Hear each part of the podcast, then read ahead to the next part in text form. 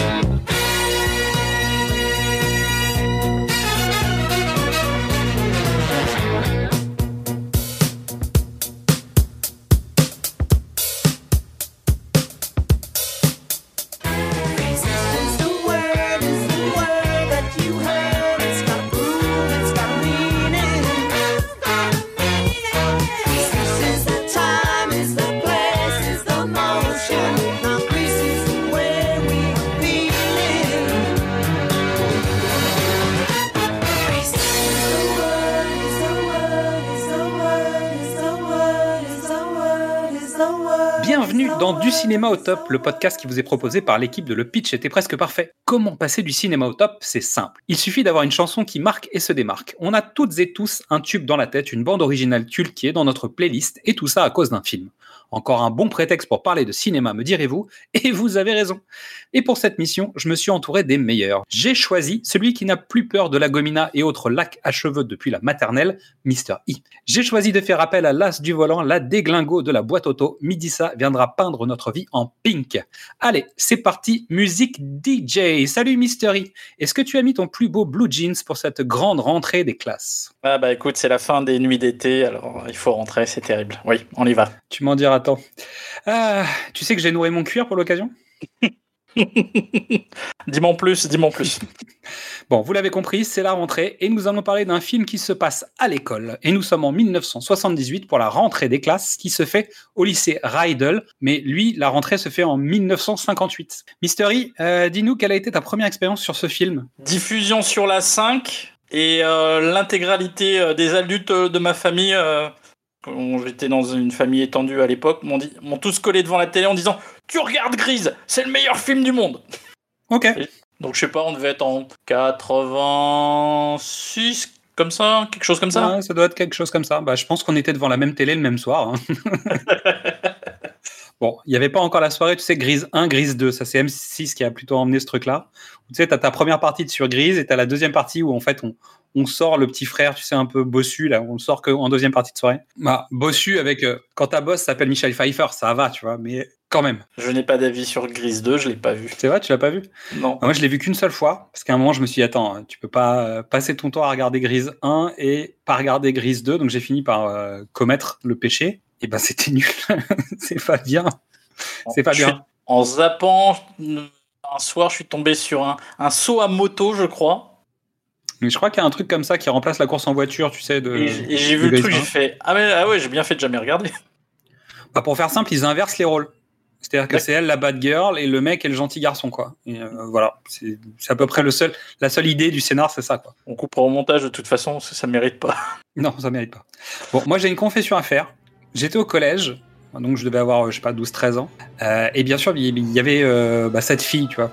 Bah, bah, un Ah. peu comme celle de Bref, mais pas, pas tout à fait la même. Bah, toujours est-il que j'ai découvert à l'une des booms du collège qu'elle était fan de Grise. Moi j'aimais bien ce film aussi, hein, évidemment. Quelques temps après, j'ai été la voir en lui disant Ma cassette de Grise est morte. Est-ce que tu me prêterais la tienne? Waouh Classe Alors, Oh le. hmm, Oh le la- la mienne avait mi- miraculeusement rendu l'âme, tu vois, c'était pas de ma faute. bon, en tout cas, c'était rien de bien fin, on est d'accord. hein.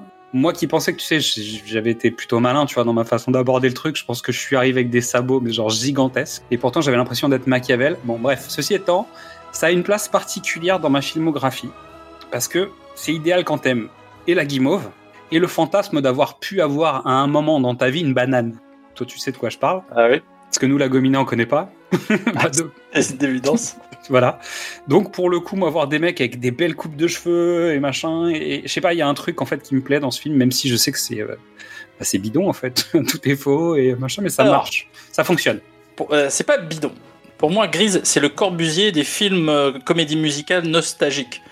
C'est le, c'est extrêmement bien fait, c'est parfait, c'est impeccable, c'est pastel, euh, c'est enlevé, etc. Et toutes les autres copies ensuite, c'est que des copies de copies. Et comme le- Corbusier, ça donne de la merde à la fin. ça nous donne euh, Glee. Ah, c'est pas bien. Bon, en tout cas, moi, je peux te dire un truc, c'est qu'heureusement qu'elle était pas fan de Cats ou de Pinot Simple Flic. Tu vois, ça aurait été plus compliqué de, de faire mûrir la midinette qui était en moi euh, de cette manière-là. Mais bon. bon, en tout cas, c'est un film doux et doudou, nous concernant, sucré, mielleux, fantasmagorique, la totale. C'est-à-dire, je, je- et voilà. Donc, euh, et je confirme, je pense, la 5 pour la première vision euh, du film. Le film en lui-même, techniquement, les chorégraphies sont super, la photo est impeccable, euh, c'est en rythmé, c'est enlevé, les scènes, euh, les scénettes, les scènes sont hyper inventives, euh, adaptées de la comédie musicale, mais hyper inventives. Euh, les deux interprètes principaux sont au top. T'as envie d'être l'un, t'as envie d'être avec l'autre. Ouais, je veux dire, le duo fonctionne, l'alchimie marche, t'as envie d'être avec eux. Les, Parce qu'en les, fait, ro- c'est des bad boys, mais c'est des bad boys sympas, quoi. C'est pas les rôles secondaires des jeunes sont super. des jeunes. Les rôles, bah, tous les adolescents, quoi. Bah, des, des, des, des, vieux qui jouent des jeunes, quoi. Oui, Oui, ok. ça, ça commence. Bah oui, le syndrome Beverly Hills. Exactement. Euh, donc, euh, mais de, de tout temps. L'équipe d'encadrement, quand avec le temps, j'ai j'ai découvert que c'était des monstres, quoi.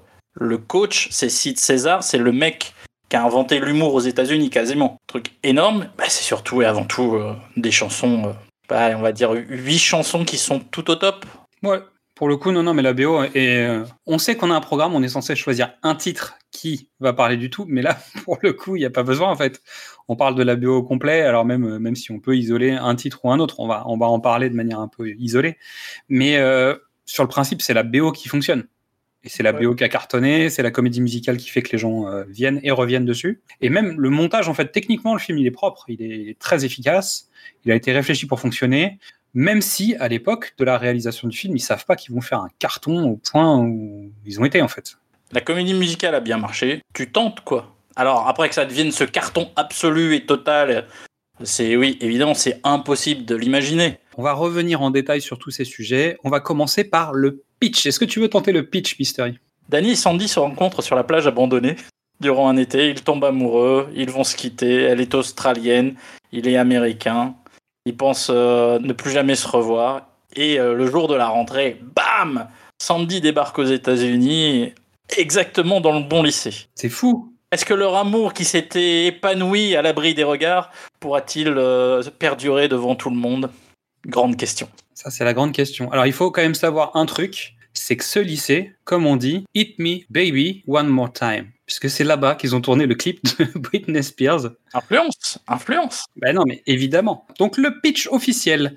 À la fin des vacances d'été, les amoureux Danny Zuko et Sandy Olson, une Australienne de bonne famille, doivent se séparer. À son retour au lycée Rydell, le jeune homme retrouve sa bande, les T-Birds, blouson de cuir et cheveux gominés. Les parents de Sandy ayant décidé de s'installer aux États-Unis, la demoiselle intègre la même école. C'est un résumé d'avoir à lire. Parfait. Le, le pitch improbable. Ah, le, le pitch, euh, bah, c'est un pitch, donc oui, mais Au départ, elle n'est pas australienne. Elle est Bah, australienne parce que c'est Olivia Newton-John et qu'il fallait camoufler le fait qu'elle a un accent australien. Mais sinon, elle est américaine. Donc le, le scénario marche mieux si elle est américaine quand même. ouais. ouais, ouais. Bah, elle- l'australienne qui arrive pile poil au bon endroit dans le bon bahut. Voilà. Mais bon. mais ça peut être. euh, De toute façon, dans la comédie musicale, elle vient d'un autre patelin, donc australienne ou pas, c'est le destin. C'est le destin qui les a réunis. Mais oui. Donc Gris, c'est une comédie musicale de Jim Jacob et de Warren Casey qui a été créée en 1971 dans un tout petit théâtre de Chicago. Genre un tout petit théâtre de Chicago. Bah oui. Une cage à poules, quoi. À peu près. Les mecs avaient juste envie de, de, bah, de faire. Ils aimaient le doo-wop, tous les deux. Et ils voulaient revivre ce délire, tu sais, ils avaient juste l'envie de, cette espèce d'histoire d'amour avec des, avec des vrais mauvais garçons. Et ils ont rencontré une troupe de théâtre, et cette troupe leur a dit, bah écoutez, ce serait pas mal si vous faisiez un truc, euh, bah, déjà en comédie musicale, ça marcherait mieux. Et en fait, petit à petit, les mecs ont commencé à créer ce, ce- ce concept, mais à la base, c'est pas le film. C'est-à-dire que le film, il est très gentil par rapport au- à la comédie musicale d'origine. Et c'est d'ailleurs pour ça que les producteurs du film les ont un peu écartés au fur et à mesure, parce que évidemment les auteurs principaux du livret et de l'histoire avaient envie que ça corresponde à leur projet. Alors, moi, je pense que ça, a déjà été. euh, J'ai pas de certitude, hein, mais je pense que ça a déjà été expurgé quand ça a, monté, euh, ça a été monté à Broadway. En fait, ils sont off Broadway, mais ils se démerdent parce qu'ils ils signent à tout le monde des contrats on Broadway, et donc ça les rend euh, éligibles au Tony Award euh, de cette année-là. Donc, c'est déjà, c'est déjà nettoyé. Et potentiellement ça peut rejoindre l'idée, puisqu'en fait John Travolta avait travaillé dans la comédie musicale à l'époque. Il avait joué un petit rôle parce qu'il n'avait pas du tout joué euh, Danny Zuko hein, dans, dans la pièce. Il, il avait joué le rôle de Doody, je crois, un truc comme ça, donc le, le petit jeune, tu sais, euh, troisième larron ou le quatrième larron en fait euh, du groupe. Et, euh, et on retrouve aussi dans le casting de la comédie musicale un certain Richard Gere. Ça te parle ça? Plus important, celui qui crée le rôle de Danny Zuko à Broadway, c'est Barry Botswick. Barry Botswick, pour les, les moyens vieux, c'est le maire de Spin City. Et pour les vieux vieux, c'est le, c'est le personnage euh, de Benet de- dont le nom m'échappe, Rocky Horror Picture Show. Ok. La connexion est faite. Ça y est, j'ai enfin parlé du Rocky Horror Picture Show.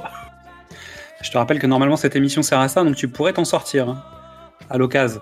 Faut, faut juste, bon, on va arrêter de parler de comédie musicale pendant quelques tours peut-être parce que on a quand même fait. Justement, à la différence de euh, la petite boutique des horreurs, on a aussi un passage Broadway cinéma. Mais sauf que la petite boutique, il y avait déjà eu un film, donc euh, l'avantage c'est qu'on on fait pas tout à fait la même émission. Mais c'est vrai que bon, ça se ressemble un petit peu. Donc euh, Alan Kerr, donc le, le producteur, va voir le show en 78. Il sort qu'il est, il est persuadé en sortant qu'il faut faire un film de ce truc, et donc il va acheter les droits pour 200 000 dollars. Belle affaire. hein. Tu sais pourquoi ça marche? Tu sais pourquoi ils veulent le faire? Non. Parce que quand les gars créent euh, la comédie musicale, on doit être quoi en 70, 10, 71. Donc on est 20 ans en arrière, la nostalgie des années 50-60 commence. Et juste derrière, t'as un, un mec qui, euh, répondant au pari de son pote producteur euh, Francis Ford Coppola, réalise American Graffiti, qui cartonne. Un certain, attends, attends, attends, attends, mais il me semble, il me semble quand même qu'il y, il y a un lien, non?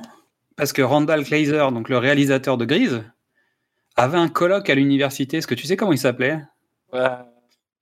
C'est Un George peut-être, non? Un Georges, ouais. Un Un Georges. Georges. Ah non, il avait deux prénoms, non? Il s'appelait pas Georges Lucas Peut-être. C'est ça, je crois que bah, en fait c'était son colloque à l'université. American Graffiti cartonne. Ils cartonnent tellement qu'ils font Happy Days. Et oui. Happy Days euh, lamine la télé euh, am- américaine et tout le monde veut euh, les années 60. Et d'ailleurs, c'est pas un Henry Winkler qui avait passé le casting, qui a refusé en fait le rôle de Danny Zuko en disant non, si je fais ça, je vais me faire coincer dans les années 50 et j'en sortirai plus jamais. Donc c'est Fonzie en fait le, le- le personnage principal, un des personnages principaux de Happy Days, qui donc euh, a passé aussi les auditions. En tout cas, a été contacté pour jouer Danny Zuko et il a refusé.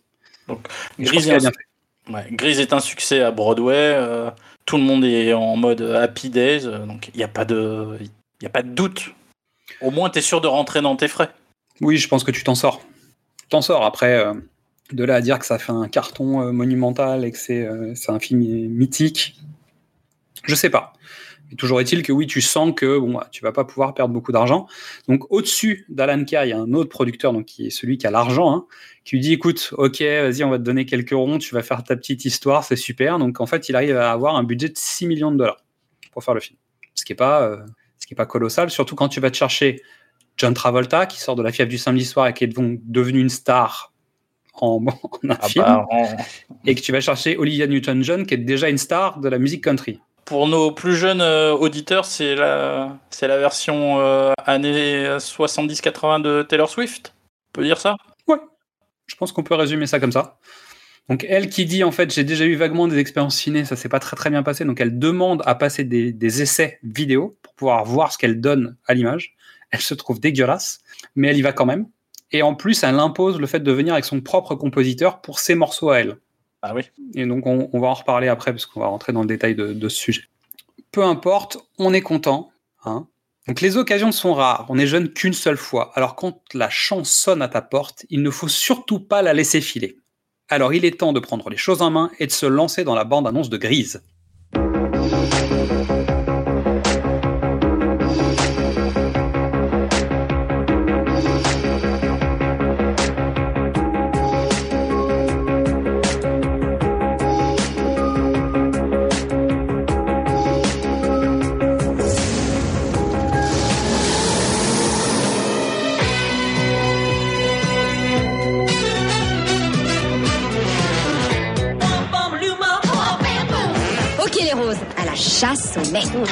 Paramount vous invite au 20e anniversaire du plus grand film musical de tous les temps. Un suçon de Keniki vous garantit que la marchandise est en bon état de fonctionnement. Cet été, prenez rendez-vous. Amenez une amie et revivez la magie qui a tout déclenché.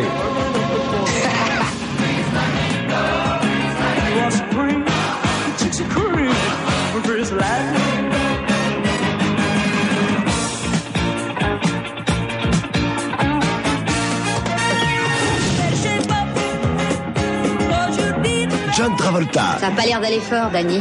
Hé, bouffe ta glace, Reese. Avec joie, mon cher. Olivia Newton-John, Rends-moi tes salades, mec. Grease, Danny, est-ce la fin Non, bien sûr que non. Ça n'est que le commencement.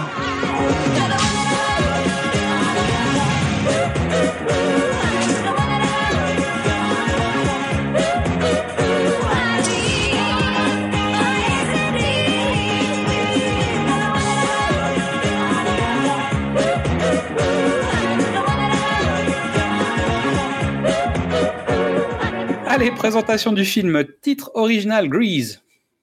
Pas mal. Brillant, Brillantine. Ah, brillante.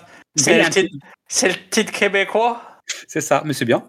Sérieusement, c'est vraiment le titre Ouais. québécois? C'est Ouais. Brillantine? Oh en Espagne, en Espagne, attends, je crois que c'est au Mexique où ça a cartonné. En fait, ils ont traduit le titre par Vaselina. Je crois, un truc comme ça. Ben, Pour être plus, plus proche de la version originale du livret. C'était beaucoup plus euh, bah, sexuel, etc. Année de sortie 1978, durée 110 minutes. Réalisateur, donc Randall Kleiser. Euh, scénario Bronte Woodward et Alan Kerr, donc le producteur. À partir de la comédie musicale de Jim Jacobs et Warren. Décor Philip M. Jeffries. Costume Albert Wolski. Photographie Bill Butler. Et on va en parler de lui, parce que lui, on bah, va en parler. Montage John F. Burnett. Musique donc Jacobs Cazet. Et ensuite, dans la version euh, livrée du film, on a Barry Gibb qui, chante, bah, qui a écrit la chanson euh, Grease, qui est chantée par Frankie euh, Valli et les Four Seasons. Non, Et- non, Frankie Valli tout seul. Tout seul? Tout seul. D'accord. Donc Frankie Valli tout seul. Et il y a John Farrar qui va participer donc aux chansons de Olivia Newton-John, comme on a déjà évoqué le sujet. Au casting, on retrouve John Travolta dans le rôle de Danny Zuko, Olivia Newton-John dans le rôle de Sandy, Stockard Channing dans le rôle de Betty Rizzo, Jeff Conaway dans le rôle de Keniki, qu'on donc euh, alors Betty Rizzo, bah, Stockard Channing qu'on va retrouver dans Lune de fiel, dans Extravagance et dans À la Maison Blanche. J'ai noté ça en gros si on doit prendre deux trois, deux, trois dates à autre chose.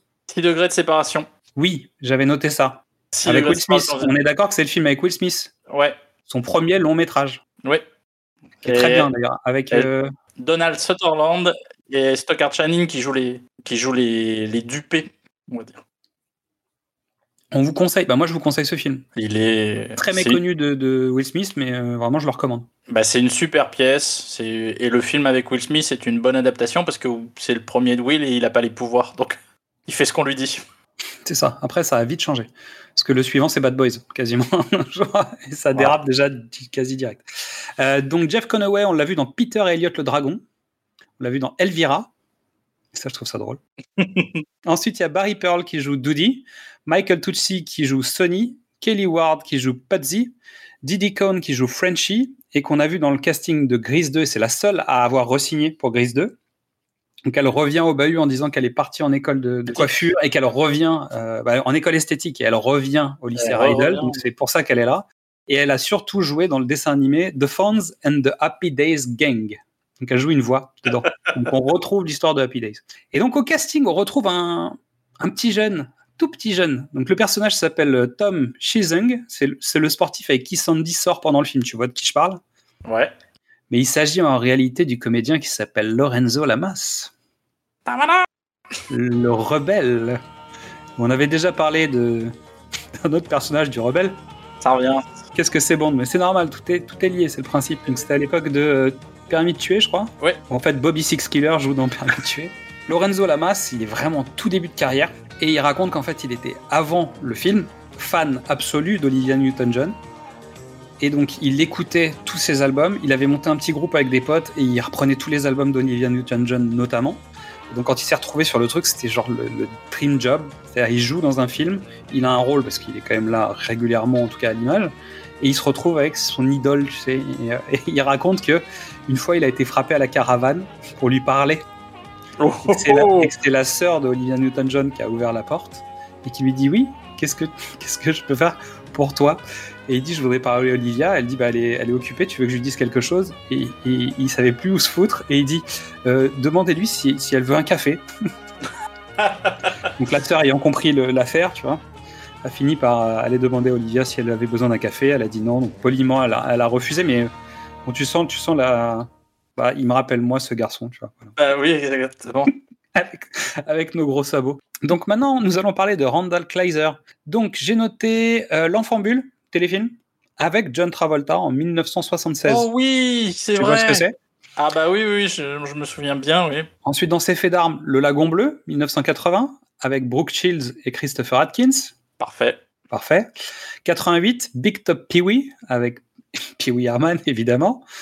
Moins, moins bien. Moins bien. 1991, pour Disney Touchdown, euh, Cro-Blanc, avec Ethan Hawke dans le rôle principal. Un jeune Ethan Hawke. C'était pas mal ça, j'avais bien aimé. pas mal. C'était pas mal. Après, ça dérape un peu, mais je pense que le mec n'a plus besoin vraiment d'argent. il continue chez Disney, il fait Chérie, j'ai agrandi le bébé, qui est le second de la trilogie. Donc lui, il n'a pas fait le dernier, hein, donc c'est c'est moins sale, mais c'est quand même pas terrible. Mais c'est lui qui a fait l'attraction, le court métrage de l'attraction Chérie, j'ai rétréci le public. Ah, oui. Puis après, il a tourné dans des séries, genre euh, Starkey Hutch, ben, un peu comme tout le monde, c'est dans cette période, quoi. Attends, mais il, il a surtout. Enfin, je pense que tu ne l'as pas fait parce que sinon tu en parlerais. J'ai pas Le- fait quoi, l'attraction? Non, Le vol du navigateur. Film Disney d'un petit garçon euh, qui voyage dans le futur. euh, C'était. Enfin, voilà. Moi, c'est un de, c'est un de mes, mes- un de mes doudous. de quand? Ça date de quand? Euh, pff, 80. Je sais pas, j'ai dû le voir en 86, 88, quelque chose comme ça. Ok. Tout petit film. Disney Plus ou pas en ce moment?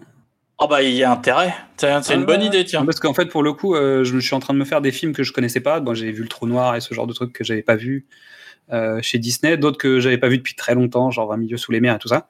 Donc pour le coup, Disney Plus a un catalogue de vieux trucs que j'avais pas revu, donc j'en profite. Mais euh, non, je n'ai pas vu ça. C'est bien que tu... Alors, c'est une digression qu'on fait, mais en fait, Grise, c'est le début de l'esthétique euh, Disney. Ah, tu veux dire Attends, attends, attends, mais ce, que tu es en train, ce que tu es en train de dire, c'est que Grise est en fait les High School Musical Ah bah, ou- des Quand années je parle- 80. Quoi. quand je parle du Corbusier, c'est ça. hein. Et les, les Mhm, copies pourries, mhm. c'est... euh, Mais tu vas voir, j'ai une intro là-dessus. Ok. Après, allez, On passe à Bill Butler. Et là, le directeur de la photo, je, te, je n'utilise que des morceaux choisis de sa filmo, d'accord? Allez, vas-y. 1969, Les gens de la pluie. Ok. The Rain People de Francis Ford Coppola. ok? Ouais. 1971, Drive He Said de Jack Nicholson. Je D'accord. savais même pas que Jack Nicholson avait fait un film. Bref. Si. Ensuite, il a fait Melinda en 72. Euh, Requiem pour des gangsters euh, en 72. 74 Conversations secrètes de Coppola. D'accord. 75 Les Dents de la Mer d'un certain Steven Spielberg. Oh punaise le pauvre. 75 Vol au-dessus d'un nid de coucou d'un certain Miloš Forman. Ok. 76 Bingo de John Badham. Ah, celui-là, je, je l'ai pas à mon répertoire. Ensuite 78 Capricorn One de Peter Yams. 78 Damien la malédiction 2 de Don Taylor. Grise en 78. 79 Rocky 2 de Sylvester Stallone. Euh, 1981 Les Bleus Stripes d'Ivan Reitman. 82 Rocky 3 L'œil du tigre de Stallone. 82 Brisby et le secret de Nîmes pour Don Bloss. Je pense qu'il est consultant lumière. Ouais, je Ou un pense. truc comme ouais, ça. bah oui, c'est un film d'animation. 1983 L'Arnaque 2. Ça me faisait marrer donc je l'ai mis. Pourquoi pas, ouais. Rocky 4 en 85, Big Trouble de John Cassavetes en 86.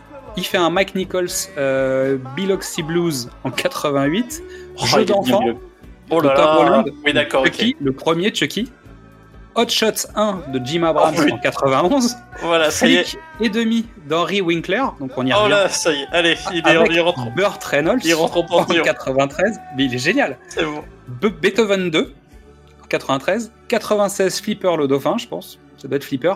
1997 Anaconda le prédateur. Ah Et en 2006, il fait une version du fléau par Clive Barker, Ah oui, alors. d'un réalisateur qui s'appelle Masonberg. Oui, non, là, c'est celui-là, c'est raté. Masonberg, je pense plutôt. Et cette filmo, elle est pas ouf. Euh, euh, je suis en train de regarder. T'as t'as mis Emprise. Emprise, Non, mais non. Emprise, c'est un film de dingue. Et, Morceau et, puis- choisi. et je, je regardais pendant que tu, tu lançais la litanie. Tu as, tu as loupé le, le truc ultime.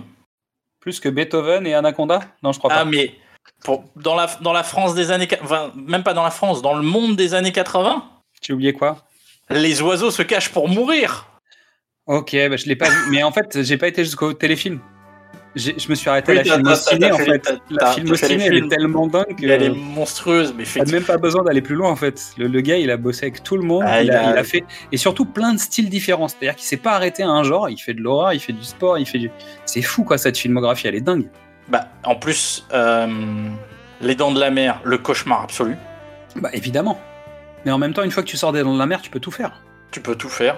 Euh, le premier Rocky était, était totalement fauché. Ils, ont inventé la Steadicam, ils essayaient, mais à Alors, partir Rocky du 2, 3 et 4. C'est-à-dire qu'en plus, tu Là, fais, tu fais là, des films crée- un peu différents. Et puis il crée l'esthétique Rocky finalement. Je pense que Stallone sait ce qu'il veut. Et non, le- mais après, euh, quand je pense que tu passes de jeu d'enfant à Hot Shots, Mais euh, oui. je veux dire, il y a un moment où euh, c'est quand même pas le même, le même boulot. Ensuite, il fait Beethoven, tourné avec des, des, des chiens, c'est quand même un enfer. Après, il avait un faux requin, mais là, il y avait des vrais chiens en fait. Et des enfants. Et les Donc, enfants. tu multiplies les problèmes, quoi. Et dans Anaconda, bah, un- tu filmes un problème. Tu vois, tu. Donc, allez, on passe à John Travolta. Vas-y. Non, ça va, t'avais autre chose à dire? Non, non, mais c'est. Écoute, c'est- c'est un nom qui m'était totalement passé à côté. Je suis heureux de le découvrir. Non, mais honnêtement, moi, je suis, euh, je suis impressionné et euh, bah, voilà, je ferai plus attention la prochaine fois, mais surtout qu'on en a déjà parlé plus ou moins. Mais oui. En même temps, il fait que le premier, les dents de la mer. hein. C'est-à-dire que le mec s'est dit non, mais c'est bon, faut arrêter, je vais pas aller faire les dos qui suivent. me là, leur demanderez pas. C'est ça. Alors, John Travolta, une sorte de phénix en trois films. Ok La fiable du samedi soir en 1. 237 millions de dollars de box-office pour un budget de 3 millions et demi. En Ouais. comparaison, Grease vaut 395 millions de dollars pour 6 millions. Que le gap est plus intéressant chez la fiable du samedi soir, mais tu gagnes plus d'argent en étant chez. Voilà. Deuxième film, Allô maman ici bébé, le premier d'une trilogie. Rien que pour le premier, il a fait 300 millions worldwide. Et on Ouais. reparlera peut-être prochainement parce qu'il est question d'un remake. C'est vrai qu'il ressuscite avec ce film-là. C'est ça. Et dernier film de sa renaissance, Pulp Fiction, nomination à l'Oscar du meilleur acteur en 1995. Trois films, trois dates, ça marche. Il en manque une quatrième.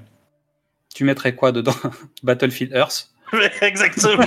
Je te connais, je sais, t'es sale. On en a déjà parlé aussi, on en a parlé pendant qu'on faisait euh, Goldfinger de Battlefield Earth. non, non, non, non. Euh, Est-ce que est-ce qu'on met un truc en plus de travail Non, après, moi je mets d'autres trucs, c'est-à-dire que je mets Carrie au bal du diable, Ouais, mais est- c'est tout petit. Blowout, je mets Staying Alive parce que c'est marrant, euh, et que c'est par Stallone, donc euh, c'est drôle. Il faut rappeler aux gens que la suite donc, de, de La fièvre du samedi soir, donc Staying Alive, est un film qui est réalisé par Sylvester Stallone en 83, Exactement. où il reprend son rôle de Tony Manero. Il a fait Get Shorty, pas mal. Un face-off. Broken Arrow d'abord. Ah non, non, Broken Ah, Arrow. si, Broken Arrow d'abord. euh, Non, non, non, non, non, c'est horrible. Moi, je mets Phénomène et Michael dans la, dans la, dans la liste. Ah, Michael, moi, j'adore. C'est un- pas un très bon film, mais moi, je trouve ça super. Et Phénomène, euh, bon, bah, me fait pleurer à peu près à chaque fois que je le regarde, à peu près. Mais ça, c'est- pas forcément à cause du film. C'est la musique aussi. T'es scientologue Non, non, mais je, je pense que j'ai un problème avec la musique du film, notamment. D'accord. Tu Ouais, sais, non. un certain mec qui a pas composé une musique d'un certain film de James Bond Bah oui. et qui a fait clairement une musique d'un d'un fatal, quoi, tu vois. Par exemple. Euh, She's So Lovely. J'ai mis Ouais, Volteface, j'ai mis Mad City, j'ai mis Primary Color, j'ai mis la ligne rouge. Bon, tu vois, il y a quand même, en fait, il a quand même une phase. Quand il revient, il revient bien. C'est-à-dire qu'après Pulp Fiction, il enchaîne pas mal. Après, euh, les années 2000, c'est un peu moins. Bon. Même si j'ai une. j'ai un certain mauvais goût pour euh, Swordfish, tu vois, l'opération Espadon. Euh, mais pour les mauvaises raisons, pour le coup.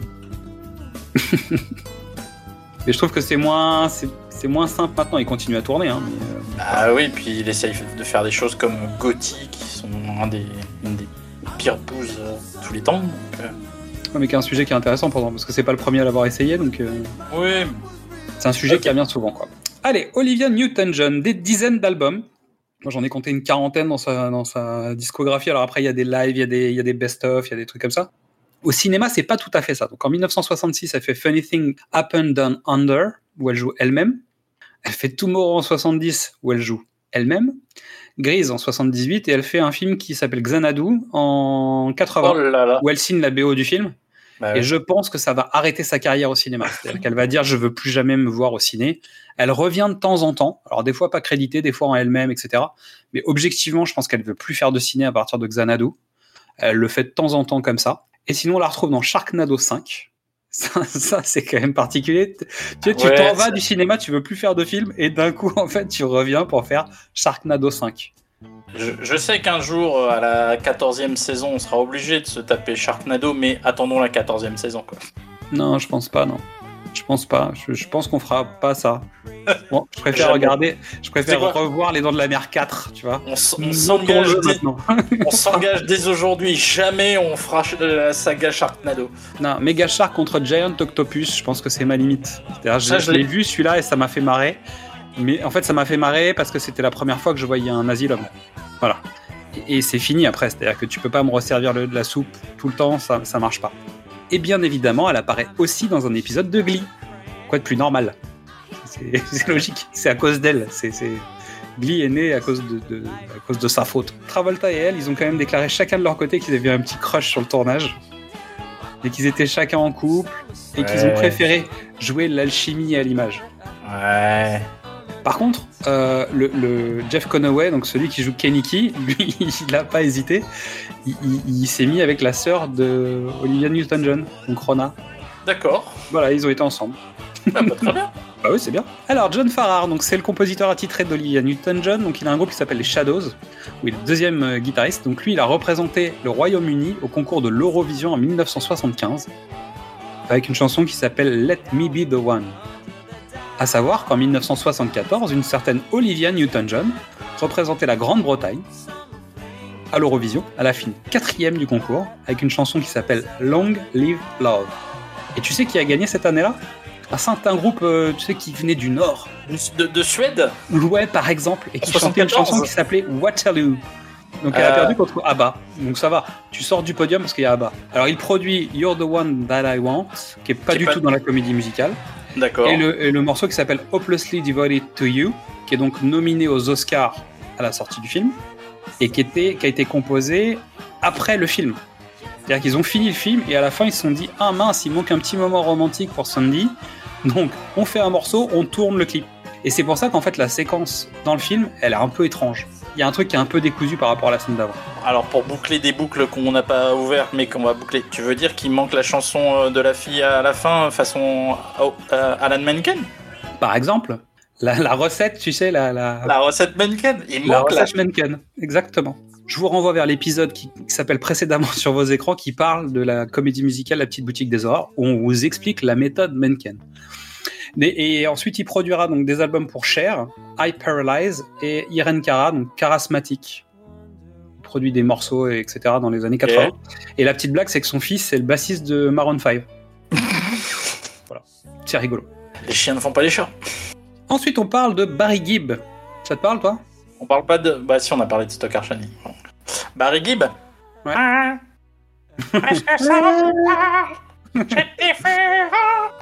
Tu parles de l'ancien mari de Barbara Streisand? Oui, c'est ça. Donc, chanteur principal des Bee Gees, qui formait avec euh, ses frères, Robin qui est décédé en 2012 et Maurice qui est décédé en 2003. Donc, le total de leurs ventes de disques sur leur carrière est estimé à 220 millions de ventes. Des... Ça fait d'eux le groupe le plus vendeur de disques de l'histoire de la musique. Bah, ça veut dire que c'est une porte euh, parce qu'il va falloir qu'on se colle le prochain. Si on évoque les Bee Gees euh, et cinéma, Pas obligé de faire ça tout de suite. Je te rappelle qu'on avait, on, on a déjà parlé de Prince, et c'est pas pour ça qu'on a fait Purple Rain encore. On a vrai. encore un peu de marge. On fera ça pour la 14e saison, qui sait, à la place de Sharknado. on on pourra faire Stayin' Alive. Euh, D'ailleurs, il signe pas la musique de Stayin' Alive. non. Donc après des numéros forts et pour conclure le film, il fallait une chanson efficace pour ouvrir le film. C'est pour ça que Gibb, on en parle après Farrar, parce qu'en fait Farrar, il a fait des morceaux qui cartonnent. Tout le monde les trouve super, mais en fait euh, Robert Stingwood, donc qui est le producteur, dit mais attends, on peut pas ouvrir le film comme ça, faut ouvrir, faut faire un truc pour ouvrir le film. Faut que ça mette dans l'ambiance tout de suite. Ok? Lui, producteur, appelle son ami Barry Gibb en disant dis-moi, est-ce que tu voudrais pas me faire une chanson de mon prochain film? Le film s'appelle Grise. Et là, Gibb, il dit, mais qu'est-ce que tu veux que je foute avec ça, en fait? Le mec, il dit, tu fais du doo-wop, le truc s'appelle Grise, tu vois, qu'est-ce que je vais faire avec ce truc?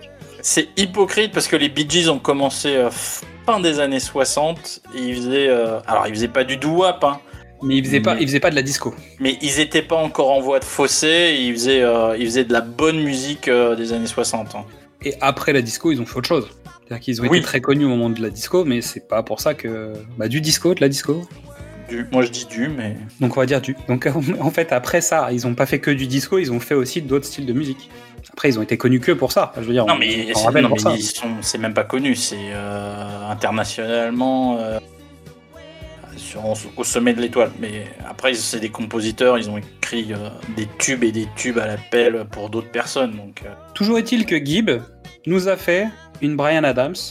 Il a rappelé 30 minutes après Stingwood en disant Je crois que j'ai trouvé un truc. Et donc, la chanson, quand tu l'écoutes bien, Grise, en fait, elle a quand même des touches un peu disco. C'est caché sous des couches d'autres trucs, mais... Mais non, la, la- la- la ligne de basse, elle est hyper disco. Euh, le mélange cuivre et corde, c'est c'est tiré d'eux, c'est tiré de Barry White, c'est hyper disco. L'orchestration est hyper disco. On est d'accord que la rythmique, le tempo est pas hyper disco parce qu'ils ont choisi d'essayer de faire un truc qui colle pas trop, qui colle un peu euh, au film. Ils ont choisi un chanteur qui est de l'époque, qui, Oui. est dans le jeu. À savoir que Frankie Valli, on lui a proposé le rôle de l'ange gardien, qui vient chanter à un moment dans le film. Il a proposé ce rôle et il a dit non mais euh, en fait c'est quoi la différence? C'est un morceau de musique où je vais chanter et l'autre c'est un truc où je vais chanter dans le film. Il dit non mais je préfère le morceau en fait. Donc évidemment le mec a signé, le mec a signé pour le, le single qui évidemment est, est un morceau mythique du film, plus que l'autre morceau de l'ange gardien. Petite précision, Frankie Valli, euh, chanteur des Four Seasons, euh, groupe euh, à l'origine de doo-wop. Si vous voulez connaître sa carrière, son histoire, vous allez voir Jersey Boys, adapté comédie par musicale Clint et film Clint Eastwood. Comédie, mu- voilà, comédie musicale puis film de Clint Eastwood. Vous prenez un best-of des Four Seasons et vous retrouvez euh, tous les originaux des tubes euh, français euh, des années 70, 80 et 90. Eve, lève-toi, c'est eux. Non, mais euh, Émile et Image, c'est eux. non. Alliage, c'est eux. Ah oui, ça, euh, oui. Working My Way Back, le duo d'alliage avec euh, Boyzone ou Backstreet Boys, ou je sais pas, je m'en fous. C'est euh, c'est un original de Frankie Valli et The Four Seasons.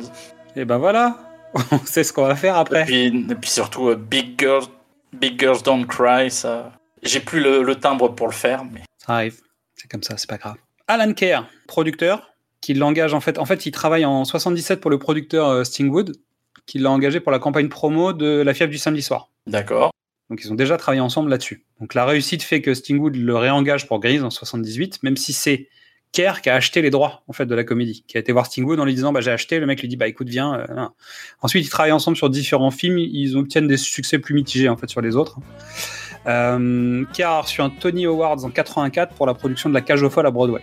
Voilà, The Birdcage. Et il a géré aussi la carrière de Peter Sellers, Paul Anka, Peggy Lee et Olivia Newton-John. Ça, ça prend un peu de temps. Petit monsieur, petit bonhomme quoi. Ça prend un peu de temps, t'as pas, tu peux pas faire que des films à côté. Non, c'est compliqué. Surtout quand tu gères des Polanka. Je pense que Peter Sellers, c'est pas mal. Euh, Peter Sellers, ça devait être euh, Mais- fatigant. Polanka, tiens, le gars a une personnalité quand même. Et les filles, je sais pas, je peux pas juger, mais je pense que Polanka, c'est déjà, rien que ça, c'est un job à plein temps. Écoute, si Olivia Newton-John a toujours son, tu vois, cette espèce d'aura encore aujourd'hui, je pense qu'il y a, y, y, un- il y a un caractère derrière, il y a, une personnalité. Écoute, j'ai regardé pas mal de trucs pour euh, préparer l'émission. Elle a l'air. euh, En fait, ce qui est étonnant sur ce casting, c'est que t'as quand même l'impression que c'est une bande de potes euh, qui ont travaillé ensemble à l'époque, qui adorent se retrouver pour les, anniversaires et toutes les fêtes et tout ça. Donc tu sens quand même qu'il y en a qui sont restés sur le carreau, entre guillemets, avec certains des regrets, d'autres l'envie de rester dans la lumière un peu, mais une partie du casting a arrêté la comédie en fait peu de temps après et fait d'autres choses. En tout cas, ils ont l'air tous très contents de se retrouver. Dès qu'ils en parlent, tu vois que ça pétille dans les yeux, euh, bah, excepté pour Jeff Conaway qui, est- qui a un peu mal tourné. Après, qui a eu des problèmes de santé, qui est tombé un peu dans la drogue et tout ça. Tu sens vraiment une énergie intéressante et même le réalisateur, quand il en parle aujourd'hui, euh, il t'explique qu'il il gérait une colonie de vacances quand même. un peu. Alors que les mecs n'avaient pas l'âge de leur personnage, mais ils étaient devenus leur personnage. ça s'appelle le syndrome Goonies. Tu, re- tu fais une bande de potes, tu les renies et peu importe si c'est 10 ans ou 15 ans ou 20 ans après, ils ont toujours euh, le même âge qu'au début. Exactement. Et, quand, et tu, tu vois vraiment ces, ces gens, quand ils s'en parlent, tu vois, ils- j'ai vu des émissions, en fait, on parle de, de la carrière de certains des personnages. Et dès que ça parle de Gris, tu sens qu'il y, a une- il y a une réponse, il y a une énergie différente. Il- leur regard change, bah, tout, tout évolue, en fait, pendant, pendant les interviews au moment de parler de Gris. Et c'est assez, assez rigolo. Allez, c'est parti. Nous sommes sur la plage, une chanson d'amour. Sandy et Danny sur la plage. Un charme désuet d'un monde qui n'existe pas vraiment. Le OSS 117 du High School Musical. Bah, des ados de 30 ans, quoi. Le miel, les abeilles, tout ça, quoi. non, ils ont 25, pas 30. Storkwatch Shining, elle a, elle a 30 piges. Non, mais ils ont pas. Ils ont Tous. Non, non, définitivement pas 17 ans. On est d'accord. Ah, c'est sûr, c'est plié. Mais pourtant, on y croit. Tu sais que c'est faux, mais t'y crois. C'est-à-dire, tu, tu te dis bien, voilà, ça fonctionne et tu les suis. Alors, Sandy aurait pu être Carrie Fisher.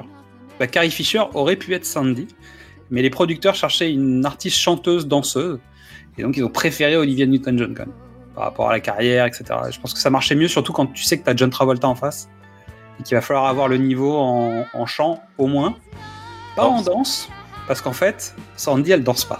C'est vrai. Et il faut Non. venir quelqu'un pour, pour qu'elle danse, et il y a une intrigue qui se place là-dessus. Mais en fait, ils n'ont pas fait danser Olivia Newton-John. Et puis après, Carrie Fisher, euh, vu la personnalité, elle, convient à la comédie musicale quand elle a commencé en- à Chicago où c'était beaucoup plus trash, interdit moins de 13 ans. Mais tu fais pas, tu fais pas faire la, gentille fifi à Carrie Fisher, c'était pas possible. C'était plus compliqué. ouais. Grise, générique. Donc ensuite, on débute avec la voix de l'animateur radio qui vend la rentrée scolaire et débute le dessin animé du générique sur la musique de Grise. Donc le dessin animé, c'était un projet qui, qui avait été euh, antécédent. En fait, sur le principe de Fritz the Cats, il voulait faire le, la comédie musicale en dessin animé. Oh la vache Et donc, c'est reprise de ce concept-là qui a servi de générique. Et en fait, ce générique est très marqué euh, moto, blouson de cuir, euh, gomina, gel, machin, etc. pour aider la musique de, de Barry Gibb à passer plus inaperçu du disco vers les années 50. Donc ça, en fait, c'est vraiment un ensemble qui sert à justifier le, le contexte historique. Tout Ah en ouais, ayant un c'est petit côté sympa, euh, pastiche et tout ça. Alors c'est de la pure animation des années 70, hein, ça c'est clair. Euh, Les, les traits hyper ronds, les couleurs euh, bien pleines, bien flashy. Ouais, des animations un peu saccadées quand même, euh, des traits pas nets, euh, Ouais, vois, un mais- truc. Ça fonctionne, ça fonctionne bien. Avec un petit clin d'œil euh, à Sandy en Blanche-Neige. On est pas mal, petit clin d'œil à Disney. Donc une sorte de Roméo et Juliette feel good en cuir. Ah, feel good, donc ça veut dire qu'en fait ça finit bien. Parce que Roméo et Juliette, bon ça finit pas bien pour ceux qui sauraient pas. Bah, en fait c'est comme si en France on avait fait une comédie musicale, tu sais, AB Productions avec les Forbans. Je suis pas d'accord. Même si en fait ça s'appelle déjà Salut les musclés. Mais Je, je suis pas d'accord, parce qu'il y a dans le, dans le film Grise, il y a des thématiques que tu retrouveras nulle part ailleurs après dans les clones. Potentiellement, chez les Forbans, il y aurait pu avoir ça. hein. Je te rappelle qu'ils ont parlé de plein de trucs chez AB Productions, alors attention. Tu veux dire que Irgugue aurait pu être enceinte Par exemple, avoir du retard. Ils ont parlé de drogue, ils ont parlé d'attouchement, etc. Non, non, ils ont parlé de plein de trucs je- Alors je regarde- je regardais pas. Donc nous sommes à Venice High School, à Los Angeles. J'ai retrouvé le nom. Euh, donc c'est Rydell. hein. Donc les T-Birds, entre mytho et canard. et évidemment, Sandy débarque hein, d'Australie, boum. Ça y est, c'est parti. Et on découvre Rydell et son équipe de direction. Et, je trouve ça marrant, en fait, les interventions au micro, qui, en fait, répondent à Vince Fontaine qui démarre avant le générique. Et en fait, ça va ponctuer un petit peu le film. Je pense qu'il y a des séquences, qui ont- y a des séquences qui ont été coupées au montage, parce que j'ai vu un certain nombre de, de scènes coupées où en fait la directrice parle à d'autres moments du film, en tout cas plus longuement. Mais je trouve que c'est intéressant parce que ça permet de, ça aurait pu chapitrer ton film, plus ou moins, Mais et en fait, de venir euh, intercaler des moments comme ça.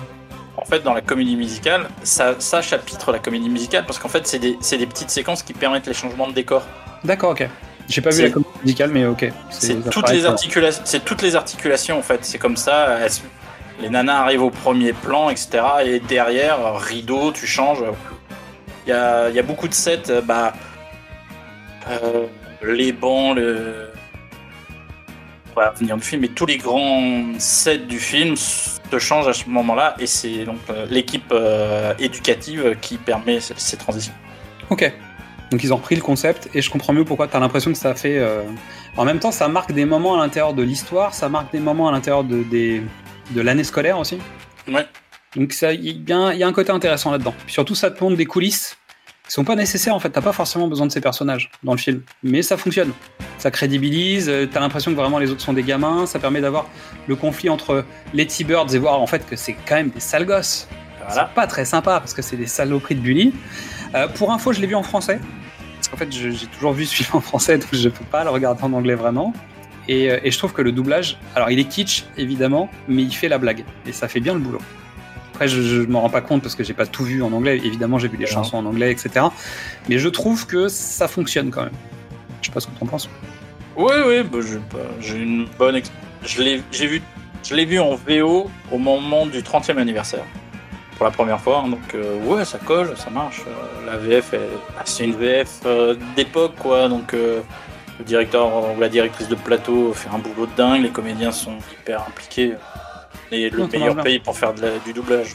Pas de surprise. Émission de télé qui aura lieu à la fin de l'année au lycée. Donc ça, c'est l'événement.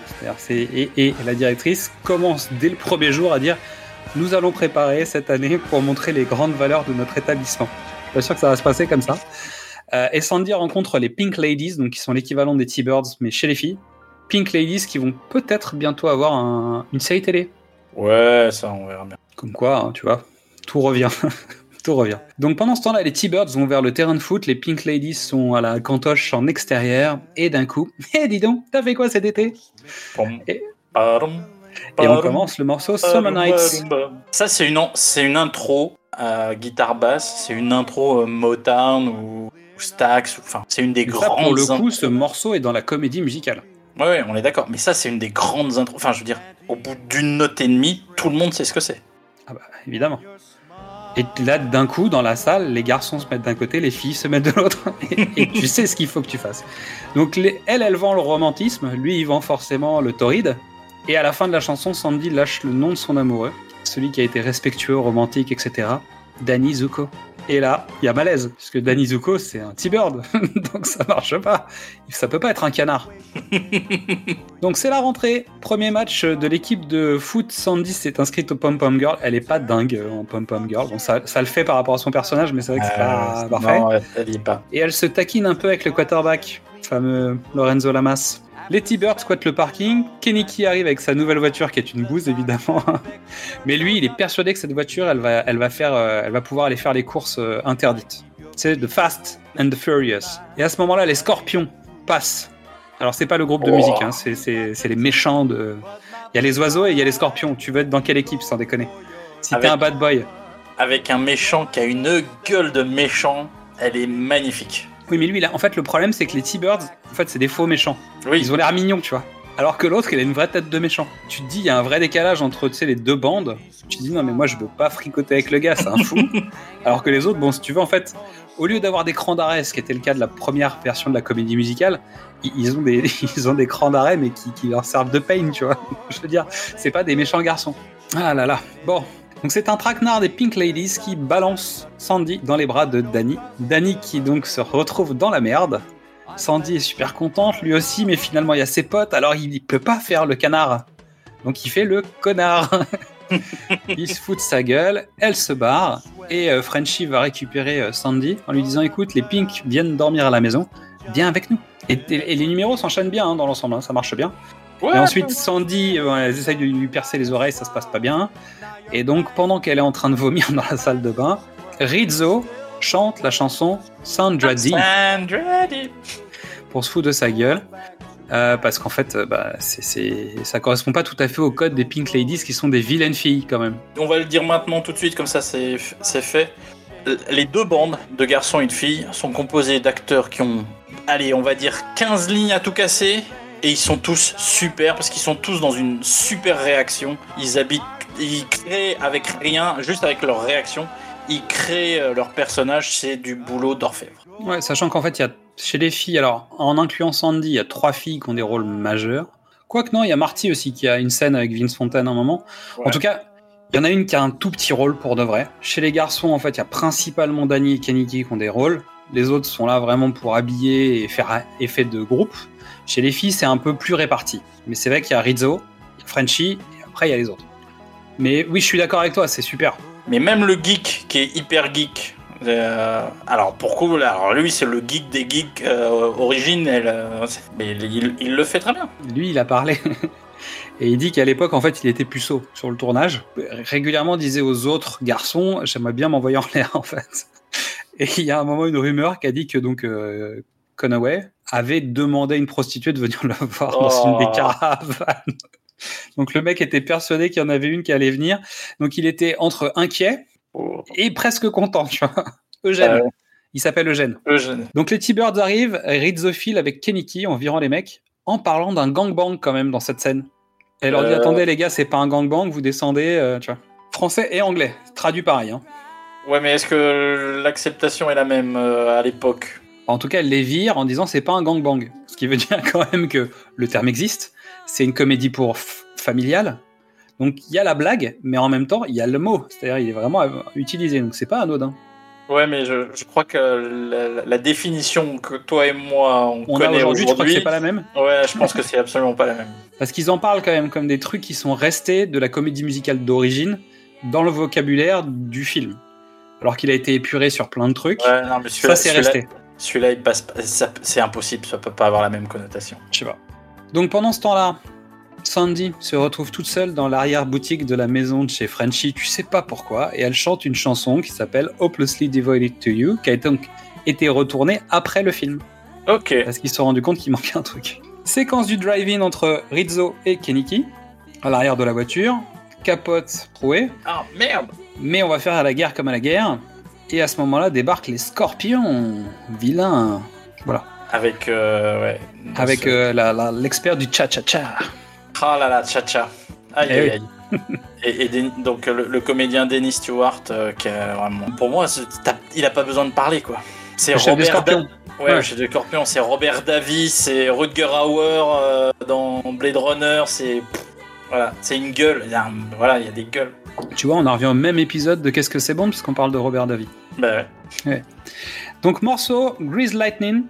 Donc là où ils vont modifier la voiture de Keniki pour qu'elle devienne la super voiture. Donc ce morceau, normalement dans la comédie musicale, il est chanté par Keniki. Confirme. Sauf que Travolta a dit Balek, c'est moi qui chante.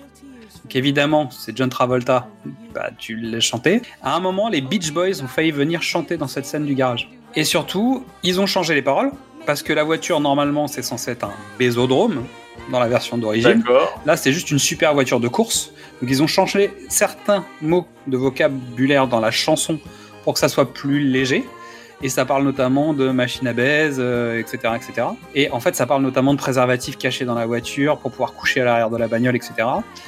Et John Travolta, à un moment, prend euh, du cellophane pour se frotter euh, l'affaire avec. C'est vrai. Ça, c'est un clin d'œil à la pièce d'origine et au, D'accord. au- voilà, aux vraies paroles d'origine de la pièce. Donc Travolta a fait exprès de faire ça dans la Corée. Le fait que tu me dises que les Beach Boys étaient supposés venir, ça me fait penser au Phantom of the Paradise, le premier morceau parodique avec les Beach Boys où ils tournent autour d'une bagnole et, et les carburateurs, ça c'est la vie. Ah ouais, bah ouais, bah oui, forcément. Après, après, comme ils, dans Paradise, ils veulent parodier tout, euh, les Beach Boys, c'est obligé quoi. Mais, Non mais disons que ok, ça, mais ça, ça tacle les deux en même temps. mais ça, ouais, ça tacle les deux en même temps. Et potentiellement cette anecdote. Ben, Donc rendez-vous au diner. Danny essaye d'aller parler avec Sandy au jukebox pour essayer de semi-s'excuser, plus ou moins. Mais elle, elle est avec euh, Tom. Et Tom, il est sympa, Tom, parce qu'il fait du sport, tu vois. Il, il fume pas des clopes à longueur de temps avec, des, avec un groupe de boulets, quoi. Et Sandy lance un défi à Danny. Il doit faire du sport, donc il va rencontrer le coach. Belle séquence. hein. Ouais. Donc il fait des tentatives sur le, ba- le basketball, tentatives sur la lutte, tentatives sur le baseball. En fait, on se croirait dans les vidéos, de Dingo essaye le sport, tu vois, ou pas Et Ah, le ça- coach finit par dire, bon, à chaque fois qu'il a des interactions avec les autres, ça finit mal, il finit par leur taper dessus. Parce que bah, Danny, c'est un bad boy, quoi. mais ouais. Et c'est, en fait, c'est les seuls moments où tu le vois vraiment en bad boy, réellement. Tout le reste du temps, c'est un. Il faut le dire, normalement, dans une, dans une histoire lambda, un film des années 50 ou 60, euh, un beach euh, film, euh, le- Danny va devenir gentil. Oui, mais il est méchant. Et tu l'aurais vu tabasser quelqu'un, tu l'aurais vu se battre à coups de couteau avec quelqu'un d'autre. Oui, mais n'importe quel euh, film, euh, un teen movie euh, de l'époque, le méchant devient gentil par amour, ou alors il meurt laissant la jeune fille pleurer. Et pleurer. Oui, donc ça fonctionne. Donc il finit par la course et le saut d'obstacle. Avec une séquence euh, mythique où il essaye de briller devant sa, devant donzelle. Devant la donzelle qui est en train de se faire draguer par Tom. Il finit par tomber, elle va le chercher. Et il se sauve en disant bah, Je t'invite à dîner. Donc retour au diner, ils, font, essayent de créer une intimité dans l'endroit où tout le monde va, c'est-à-dire la cafette, hein, où tous les potes vont tout le temps. Ah mais on en revient à le miel et les abeilles, hein, et, tout ce qui est AB Productions. Il y a la cafette. Non, mais euh, 70 Show, euh, il se retrouve toujours à la cafette ou dans la cave. hein, donc. Ouais, Met Your Mother, le pub, normal. Et donc là, il y a le numéro qui est dédié à Frenchy, ou Frankie Avalon, qui a donc pris la place d'Elvis Presley, peut-être, parce qu'Elvis, a priori, a dit non. En tout cas, il y a plusieurs versions. Moi, j'ai vu, j'ai vu et lu que Elvis avait dit non, parce qu'on lui a proposé, il a dit non. Et d'autres disent qu'il est mort avant de pouvoir euh, le faire. Hmm, Et c'est d'ailleurs pour ça que dans Sandra Dee, elle parle d'Elvis. C'est un clin d'œil à ce truc. Ouais, je, vois pas Elvis euh, là-dessus. Bah, surtout Elvis, fin de carrière. Non mais, non, mais la musique. La musique est pas Elvis. Non. Il a fait de la soupe en fin de carrière, hein, mais là c'était. Non, mais physiquement, Frankie Avalon, c'est mieux. Et alors, Diddy Con, elle est, elle est irréelle. Elle le boue des yeux. Elle le joue, mais tellement bien. C'est Alors, elle le joue pas. C'est-à-dire qu'elle en parle encore euh, récemment Ah oui. en disant en fait, euh, bah, en fait, avoir Frankie Avalon devant moi, ah, ah, ah, voilà. Donc ça c'est la première chose. Ensuite, ce qu'il faut savoir, c'est que le studio dans lequel ils ont tourné était à côté d'un un truc de boucher, euh, des, des- des- je sais pas, des, des abattoirs, je sais pas quoi. Ça puait là-dedans de dingue. Oh, Voilà. Ça sentait la mort. Ils se sont tous marrés, même si les garçons en fait ont découvert qu'ils allaient être suspendus. Donc en fait, ils avaient les parties dans un système qui les broyait. Pas que ça a été compliqué pour les garçons. Parce que tu sais, ils arrivent à la fin Ah oui, comme la angelots. toute fin, oui, ouais, voilà. Toute fin, toute Et fin. surtout, elle, elle raconte que quelqu'un avait fait un brownie Oh. Oh, oh, oh, special, tu vois, un peu particulier. Et donc en fait, ils étaient tous complètement à la masse. bah, C'était sur une autre planète. Et il faut être honnête, hein, le playback il est pas au top, top, top. Non. de temps en Mais temps. euh, ça, ça marche. Mais surtout, les comédiens viennent chanter. Bah, tu vois, il y, a un- il y a un côté, tout le monde est déguisé. Je pense que ça a été assez marrant, surtout si c'est t'es sous, sous Brony. C'est une séquence hyper importante parce que ça casse tout. Je veux dire, c'est le, c'est la séquence qui apporte de la dynamique, Et qui fait respirer l'histoire. qui fait respirer l'histoire. Parce que tout d'un coup, tu te retrouves plus dans la musique des années 50-60, mais les années 40, 50. T'as un vrai message. C'est dans un cette chanson. Les, les paroles Alors, de la chanson ont un vrai message. Même s'il y a, des, il y a des, quelques vulgarités. Non mais, Euh, c'est- non, mais c'est ça qui est drôle, parce que c'est une de mes séquences préférées du film.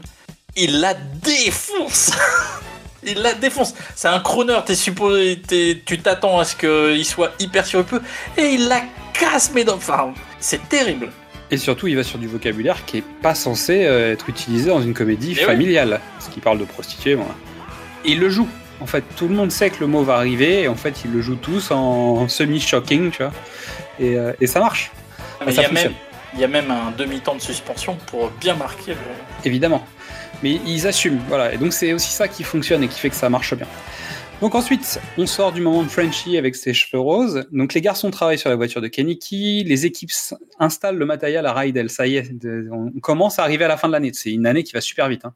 Bah oui. C'est-à-dire qu'Harry Potter, à côté, en fait, les mecs, ils ont euh, triple, quadruple planning de cours, parce qu'en fait, tu les as vus aucune fois en cours, excepte, euh, je crois qu'il y a un cours dans tout le film. Bon, Rizzo n'a pas de cavalier, et elle pactise avec l'ennemi. Mais Keniki aussi, il pactise avec l'ennemi. Donc le bal débute avec le concours de danse. Donc Keniki est avec l'ex des Scorpions, donc euh, Chacha Di Gregorio. Et pendant ce temps-là, le chef des Scorpions est avec Rizzo. Et ça, c'est pas bien. Tu sens qu'il y a un truc qui va pas dans cette soirée. Ça va, c'est mal parti. Et il y a Vince Fontaine qui vient faire l'animateur tout à fait douteux. Ah bah il, Pédophile. il est MeToo là. Ah ouais, mais il est mis tout pédo, euh, ça, ça va pas du tout, du tout, du tout. Donc là, il y a le concours de danse. Donc là, il y a tout le répertoire des années 50 qui va passer hein, dans cette séquence. Ils ont pris des vrais participants à un concours de danse. Ouais, ça se voit. Ils ont organisé un concours, donc les- les candidats sont vraiment venus pour ça. Donc ils ont été enfermés dans la salle de bal du lycée, fenêtre close, avec euh, verrouillage euh, de l'extérieur parce que bah, t'as pas le choix pour la lumière, hein, t'es obligé de faire ça. Sauf qu'en fait, il faisait super chaud dehors. T'imagines avec les lampes de, de ciné à l'intérieur. Donc en fait, il faisait plus de 40 degrés dans cette salle. Donc on est ambiance euh, rap battle de 8 Mile? Je pense que c'était c'était la weed en moins. Parce que l'espace est plus grand déjà. Euh, sans doute moins de tension entre les, euh, entre les différents intervenants de la salle. Mais oui, on se retrouve dans 8 Mile dont on a déjà parlé. Donc 40 degrés, une semaine comme ça. Ouh la vache. Parce qu'il y a une semaine de tournage sur cette séquence. Elle est longue, il y a plein Ouais, de danses, etc.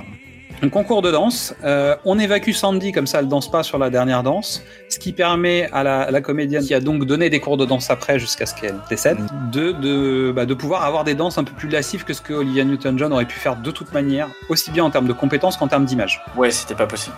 Donc il gagne la coupe, elle, elle est fâchée, parce qu'elle s'est fait sortir, et pourtant euh, à la télé, elle se fait humilier, etc. Et donc pour marquer le coup, les T-Birds montent leur Blue Moon, au moment de la, scène de fin. Directrice qui, dès le lendemain, va dire que leur photo a été envoyée au FBI pour essayer d'analyser, de reconnaître qui est de l'autre côté. C'était rigolo. Mais oui. Donc, séquence au drive-in, Danny essaye de faire amende honorable, il offre sa bague à Sandy en lui mettant un bon coup de coude au passage. Bon, il essaye de la pécho, il se fait jeter. Bah, Normal. il avait, il avait pas de café ou de cassette, alors. Et pendant ce temps-là, Rizzo euh, apprend à Marty qu'elle est en retard. Et donc, Marty fait le tour et balance qu'elle est enceinte. Et tu vois la, la rumeur. La séquence de la rumeur est extraordinaire. Elle est bien. C'est-à-dire que Rizzo est en train de marcher à vitesse normale et en fait, on voit le mot passer de voiture en voiture jusqu'à ce que Keniki apprenne l'info. Il lui croise, la, lui coupe la route pour lui dire alors comme ça, t'es en retard et est-ce qu'il est de moi? Et ça marche super bien. Bah, c'est une mise en scène de, de théâtre. hein. Ouais, mais ça. Ça fonctionne. Et, et surtout, ça parle vraiment de cette vitesse à laquelle l'information peut circuler et être déformée. Donc Danny est tout seul, il est triste. Donc il va devoir chanter devant un hot dog qui se constitue, tu sais, le pain qui s'ouvre et la saucisse qui saute dedans. Alors là, ça Quelle par contre, grande classe. c'est mon morceau, c'est vraiment le creux du film pour moi. hein, mais- Alors c'est Louis Saint Louis qui raconte ça. La chanson s'appelle Sandy parce que en fait tous les morceaux avec un prénom de fille fonctionnent. Ah, Tu vois et le mec a choisi ce, ce prénom en disant ouais euh, c'est une ex, tu vois. C'est le prénom d'une Ouais. ex. Et donc il dit de toute manière toutes les chansons avec un nom de fille fonctionnent toujours, donc on va le faire ça en fait. c'est vrai. Donc Sandy et ça marche. Tu vois Non, pas mon Non mais ça marche, mais ça vois, marche. ça marche. Donc, Grease Lightning sort et elle en jette. Ouais. Et il y a une séquence bromance de, de folie, quoi. et en plus, ils y parlent de cinéma. En disant, tu sais, dans ce film, euh, l'autre vient aider son pote et ça devient son espèce de bras droit. Est-ce que tu veux pas être mon bras droit? Et là, tu fais, c'est trop bien. C'est, bah, nous, quoi. On, on est des T-Birds à notre façon. On est des T-Birds. Ouais, ça doit être ça. Ouais, mais version aiglo chauve. hein, C'est pas... Ouais, c'est ça, les aigles chauves de la route. Ensuite, on attaque le morceau Says Are Worse Things That I Could Do. Donc, la chanson de Rizzo. J'adore. C'est Pour plus moi, je le c'est quasiment la meilleure chanson du, du film. À chaque fois que je vois le film, j'ai un nouveau personnage préféré. Et en ce moment, euh, bah, mais je suis Stockard Channing, euh, c'est une actrice incroyable. Et cette chanson-là, la manière dont elle le joue et l'interprète, Et surtout, on en revient à- au sujet, c'est une chanson à message. C'est la vraie chanson, euh, comment dire, premier degré, avec un vrai message pour les jeunes, euh, Ouais. pour le contexte, pour les parents du film. C'est-à-dire que, ok, il y avait l'histoire l'ange gardien qui vient raconter un truc, mais qui concerne vraiment le contexte de ce personnage. Ok, ça parle des études, etc., etc. En revanche, ce morceau-là, il parle d'un truc très concret de l'époque. Ouais. Et on est dans les années 70. Je rappelle qu'à côté, il y a Mike Nichols. euh, bah, je veux dire, on, on est à l'époque du Nouvel Hollywood, donc on- là, on est sur un truc un peu has-been. Mais cette chanson, elle correspond au contexte historique. De dire, il faut aussi éduquer les jeunes, éduquer les parents. Il y a un message juste à ce moment-là. C'est le seul truc euh, qui reste en fait de, de son époque, j'ai envie de dire. Bah, tu vois, du- Ouais. Je dirais ça comme ça. Après, je sais pas si c'est vraiment ça. J'ai appelé ce morceau Détresse et le rêve américain. Tu sais, la fameuse histoire de, de la pom-pom girl qui va rester dans la ville et qui va devenir personne. ouais, ouais. C'est Tu vrai. vois, c'est c'est typiquement cette chanson euh, mélancolique de ce type de profil de personnages qui sont les personnes populaires ou un truc comme ça et qui finalement en fait euh, bah, restent euh, restent au truc. Non, mais la chanson de Rizzo, c'est la fin de l'adolescence. hein. Oui, Ça se passe à la fin de l'année, c'est la fin de l'adolescence. Ça y est, on, on passe à l'âge adulte et il y, a des- Mm. il y, a, il y a des merdes à gérer. On en arrive à Thunder Road. Déjà rien que ça, ça. Donc Kenny qui est blessé, c'est Danny qui doit conduire. Donc même si les scorpions sortent des armes comme dans Bénur, et c'est pour de Ah, vrai, c'est une ouais. vraie anecdote, en fait il utilise le truc comme dans Bénur, et c'est un vrai clin d'œil. Danny gagne la course, donc la course de méchant, qui ne s'avère pas beaucoup plus méchante que deux tracteurs face à face dans Footloose. quoi, tu vois. et je crois que les tracteurs dans Footloose, la scène fait plus peur. Parce que tu penses que Kevin Bacon va pas réussir à descendre. Donc Sandy organise avec Frenchy un plan pour surprendre Dali. Petite chanson reprise de Sandra Dee. Pareil, une chanson sur la fin de l'innocence. D'une certaine manière, elle dit au revoir à Sandra Dee, parce qu'elle va devenir quelque chose d'autre. Donc dernier message au micro de la directrice. Message motivant, fin d'année, plein de bonnes choses. Elle est triste. Non mais honnêtement, je trouve que ce personnage il est hyper attachant. Oui, oui. Parce que sa secrétaire, euh, elles Les sont toutes les deux. en train de chialer parce qu'en fait c'est la fin de l'année. C'est honnêtement, je trouve que c'est chouette. Et ça termine donc euh, au Graduate Carnival, qui est donc une fête foraine, qui était là. Et ils ont tourné dans une vraie fête foraine qui était là, ils l'ont pas fait construire pour l'occasion. Et là, donc Rinzo n'est pas enceinte, mais Kenny qui lui propose de faire d'elle une femme honnête, qu'on va dire qu'il la demande en mariage, On est d'accord. ça te va? Danny s'est mis tout beau avec la veste de sportif parce qu'en fait il a réalisé le défi que Sandy lui avait demandé, donc fini le cuir. Donc les autres se foutent un peu de sa gueule, etc. Mais il dit non mais les gars, tout va bien, vous inquiétez pas. Il a obtenu une bourse. Il a obtenu une bourse. Ils réussissent à se dire mais attends mais on va plus jamais se voir. Et l'autre dit non mais t'inquiète pas, on va toujours être amis pour la vie, je sais pas quoi. et débarque Sandy et sa surprise à Danny. Vends-moi tes salades. Mec. Alors, cette scène, qu'est-ce qui s'est passé Donc Olivia Newton-John porte un- une sorte de pantalon en vinyle. C'est pas peint directement sur sa peau Non. En fait, il y avait une fermeture éclair sur ce pantalon qui a claqué quand elle l'a mis. D'accord. Normal quand tu vois la gueule du pantalon. Donc il a fallu lui coudre le pantalon sur elle et elle a pas pu pendant une journée entière aller aux toilettes. et il fait plutôt chaud dans cette scène. Il a l'air de. Bah, c'est la Sept heures. Californie. hein. 7 heures de tournage. Donc ça, c'est la première partie du truc.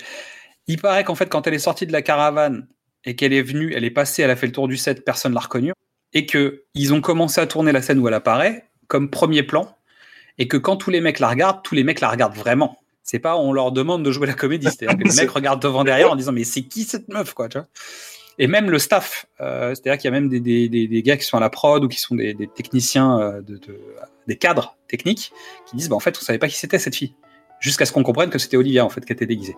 Tu sens comme moi la fausse anecdote ou pas Euh, En tout cas, partiellement grossi pour que ça fasse la blague. Ouais, je pense que c'est un peu poussé, mais non, non, elle est, elle est méconnaissable. Ah bah, quand t'as vécu, je sais pas, les, les six semaines ou les huit semaines ou Ouais, six voilà, semaines de tournage avant, je pense que Sandy, tu t'y attends pas en fait. Et donc débute le You're the One and I Want, où John Travolta a proposé un certain nombre de pas de danse à, à la, la chorégraphe. Le morceau n'avait pas été répété, donc en fait ils tournent sans répète, ils y vont. Ce qui donne un certain nombre de choses du type, euh, en fait quand ils passent à l'arrière du système et qu'ils dansent tous les deux, en fait il Ouais. y a un plan large qui a été tourné à l'époque sur set, mais quand ils ont monté, le réalisateur il dit en fait on n'avait pas de, de- de système pour revoir les plans. Donc en fait tu shootes, t'as vu dans le, t'as vu, t'as vu ce que t'avais à voir, mais en fait tu peux pas revoir les, les plans, tout est sur péloche. Et en fait ils ont eu besoin de plans serrés, mais ils en avaient pas.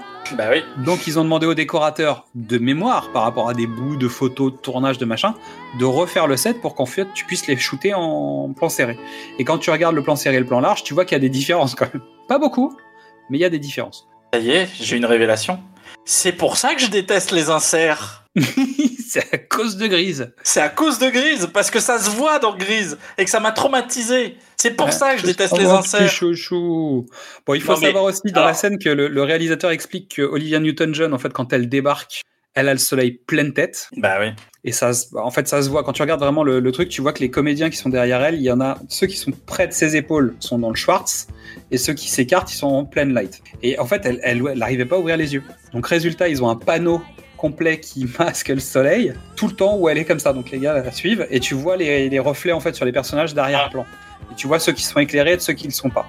Ça, c'est pour les petites anecdotes. Et je comprends la, la musique est entraînante, les, c'est, tu enlèves tout ça. Mais oui, effectivement, la, la chorégraphie, moi je l'ai apprise facilement parce que oui, c'est une chorégraphie euh, vite fait parce qu'on n'a pas le temps et qu'il faut Bah, aller, fait, au, le moment où il marche il dans faut la aller au plus simple. les, les quatre pas, tu sais, où il a les mains dans les poches, etc. Ça, c'est Travolta qui a apporté ça, a priori. Ah c'est clair. Non mais après tu vois il y a des gestes de main, des on n'est pas encore dans Soul Train mais en fait on est c'est une reprise de l'émission de danse où chacun danse. Ouais on est sur des chorégraphies à la Macarena finalement. Oui, c'est assez basique. Morceau qui déglingue le film, c'est-à-dire qu'en fait, t'arrives sur la fin, t'as exactement ce que t'attendais, ils sont amoureux, tout le monde va bien, c'est... sucré, c'est sucré au point qu'en fait, il y a même pas besoin de guimauve, t'as les barbes papa sur place, tu vois, carrément, avec les petits morceaux, les petits clins d'œil, etc. Ils finissent par une autre chanson qui s'appelle All We All Together, où ils disent ouais, on va toujours être ensemble, etc. Et en fait, la voiture de Danny et Sandy monte vers le ciel. Et ensuite, on est dans les nuages, jusqu'à la reprise de Grise comme générique de fin. Alors, il y a quand même un problème avec ce plan, et je n'ai pas trouvé d'explication. Alors, il semblerait que dans la version originale de la pièce, Danny se suicide à la fin. Ah, Moi j'ai vu la reprise et il colle euh, il y, a, il y a quelques modifications mais il colle euh, il, Au film. Il colle au film. Ouais, normal, euh, les gens ont vu le film, donc ils ont envie de voir ça. Il semblerait en fait, dans, dans tout ce que j'ai lu, que euh, Danny se suicide à la fin de la comédie musicale d'origine. Donc, est-ce que ça a un lien? Je sais pas. Donc la question c'est, ils montent vers le ciel. Donc est-ce qu'ils sont morts? Est-ce qu'ils est qu'ils rêvent? Est-ce qu'ils sont toujours à la plage? Tu vois? Est-ce que c'est un fantasme de dire ce serait bien si t'arrivais l'année prochaine? Machin Peut-être qu'ils se sont noyés. Xad, Xad, Oui, c'est moi, c'est moi, oui. c'est- une histoire d'amour euh, platonique, euh, il monte au septième ciel. hein. Ah, ah, et d'où le grease, pour Ah, finir. ah, ah. Bon, bah voilà. Et en fait, ce qui est étonnant, c'est que la musique Grease, quand le film commence, me met plein d'entrain. Je suis hyper content. Et en fait, quand c'est le générique de fin, je suis mélancolique. être couple la chic, ouais. La même chanson, c'est dingue. hein. Et ça me fait ça à chaque fois que je regarde le film. Et je l'ai vu. Parce Et que pas parce que j'ai emprunté la cassette, hein, simplement parce que je regardais le film beaucoup. Bah, parce qu'en fait, le tempo est pas le même, il est plus lent que euh, We're Together. Oui. Et, euh, et les accords sont pas les mêmes. L'autre, il finit sur euh, le top du top du top. Et, tu crois que ça te fait redescendre? C'est la musique qui Ah te fait oui. redescendre? Bah, la, la musique fait redescendre parce que le timbre est pas le même. Le... Alors que c'est Le- la même musique qui t'emmène, tu vois, Bah dans, oui. dans- dans le film. Ce qui est rigolo, en fait, c'est justement cet élan, en fait, qui est pas du tout le même. à- Bah oui. Et je pense que la musique grise à la fin, c'est la même que celle du début. Il n'y a pas de, C'est il y a la pas même. une- il n'y a pas une musicalité différente. Non, non. C'est juste que comme tu sors de quelque chose de plus haut, en fait, tu as l'impression de retomber. Ouais. Ok, intéressant. Experte en cha-cha-cha, c'est aussi la rentrée pour notre Pink Lady. Il est temps de lui laisser la parole pour qu'elle donne plus que le top départ de cette deuxième saison. Et toi, Midissa, t'en penses quoi de cette bande originale et de ce film Grease? We go together Je sais pas la suite. Ah, bah. Hey, salut la compagnie Super contente de vous retrouver pour cette deuxième saison. C'est la rentrée, je suis toute excitée de retrouver mes calepins, mes stylos, mon micro, pour cette première chronique de cette nouvelle saison.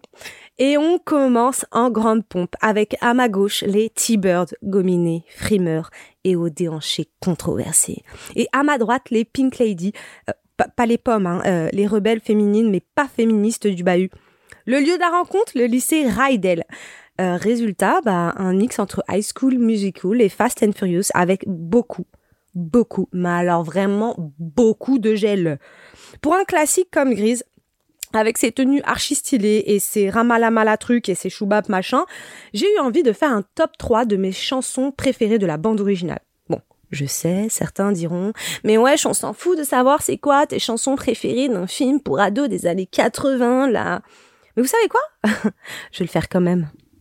En troisième position, j'ai choisi Oh, oh, of Summer Nights. Et oui, Summer Nights, qui sonne le début de la love story entre Danny et Sandy, et qui est aussi à elle toute seule la bande-son de leur amourette de vacances.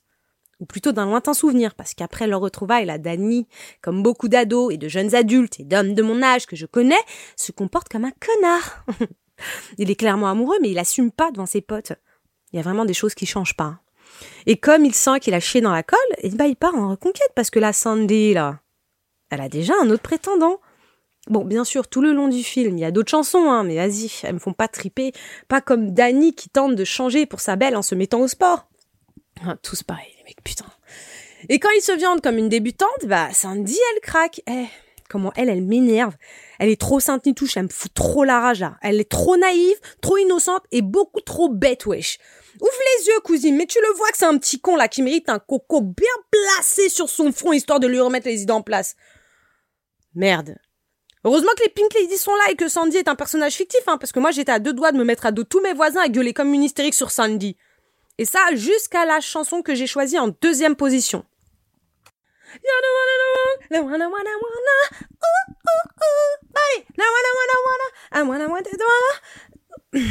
Et oui, parce qu'au moment de cette chanson, que vous avez tous bien deviné, Sandy fait enfin jaillir la badass qui dormait, mais alors profondément en elle.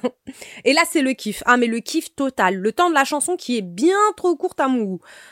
Bon, Sandy, visiblement, fait partie de celles que le lycée Rydell a préparé à l'existence et ses pièges. Avis à la principale. La chanson qui se trouve en première position de notre top 3, elle ne parle pas d'amour cette fois-ci. Enfin presque.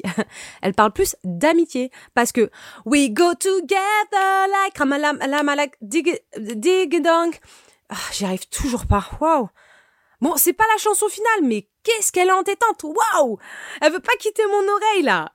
We are together like ram- Enfin bref, je pense que le film est placé sous le signe du girl power.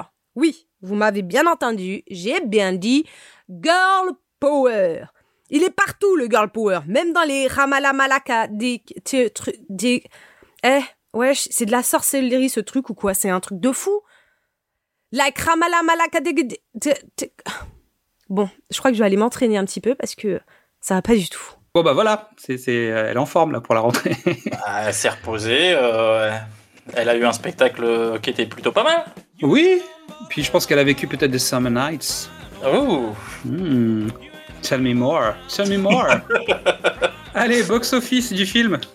Donc c'est la comédie musicale la plus lucrative de tous les temps. J'ai trouvé ça sur le tribunal du net. Je sais pas si c'est vrai, mais en tout cas j'ai trouvé que ah bah, mais je vois pas, je vois pas ce qui pourrait être plus. Aussi pour une non. histoire de contexte, c'est-à-dire que c'est aussi l'époque où on vend des disques, d'accord? On passe à la radio. On commence à avoir les supports vidéo parce qu'en fait, je pense que c'est quasiment une des premières cassettes vidéo qui a dû sortir. Mais non, mais Location, achat, etc. En fait, ça a été un des premiers films sur le support physique vidéo à la maison. Et clair. avec la longévité, il a eu tous les supports, donc il, il se trouve déjà en Blu-ray, etc. Donc c'est un, un des films qui fait partie des premiers à avoir été édités. Et donc finalement, euh, T'es peut-être un, t'étais peut-être un peu jeune pour la. Moi, j'ai vécu la, la réédition pour la première fois en CD. T'avais des PLV partout dans les magasins de disques. Il s'en est vendu des Enfin, ils étaient, au- ils étaient au top 50 pour un film qui était sorti 20 ans plus tôt. Parce que le. CD venait de sortir. La cassette est sortie, ça a cartonné. Le DVD est sorti, édition, 20e édition, machin, avec des bonus en plus. Ça, à chaque fois qu'il y a une nouvelle itération, sauf le Blu-ray, parce que là, c'est arrivé. euh, Là, on commence à arriver au Ah, bout, là. pas au bout, parce qu'en fait, le- la, la- la comédie musicale existe toujours. Mais oui, Quand mais elle sort, elle fait toujours des cartons. Elle est montée à Paris, elle fait un carton. Euh, je pense que ça ça changera pas. Après, il y a moins d'engouement des nouvelles générations sur ce film. Mais je pense que ça se découvre toujours avec plaisir. Moi, quand je suis allé le voir à Mogador, il y avait 40% de ma génération, 60% de plus jeunes. Mais c'est notre génération qui avait emmené les plus jeunes, non? Bah, c'était un, façon, c'était fallait un qu'il- partage. Fallait payent, partage. fallait qu'ils payent Mogador. Donc forcément, c'était nous qui payions Mogador. normal. Bisous, euh, Stage. Donc Grease, c'est un succès mondial. 396 millions de dollars euh, en salle. 5 700 000 entrées en France, dont 5 330 000 entrées sur la première année. Parce que, en plus, à l'époque, les films pouvaient rester plus longtemps. Donc, Ah donc c'est un record d'entrées pour un- une comédie musicale en France, Parce que c'est aussi un des records de longévité. Le film, il est resté. sans doute.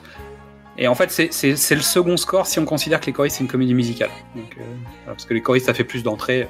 Ouais, mais je ne considère pas que Les Choristes soit un film, donc c'est pas grave.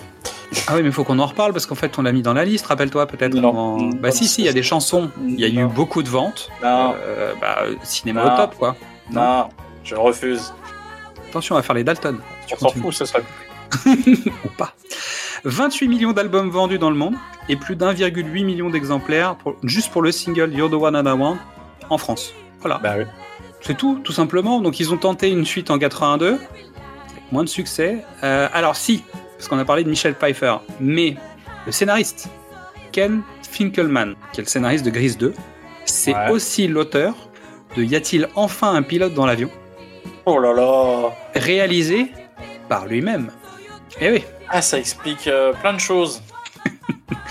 Et ensuite, il a écrit en 1987 un film qui s'appelle Who That Girl, Ça Avec- explique encore plus de choses. avec Madonna. Bah, Michel Pfeiffer, Madonna, parce que Michel Pfeiffer, elle est pas blonde dans le film d'ailleurs.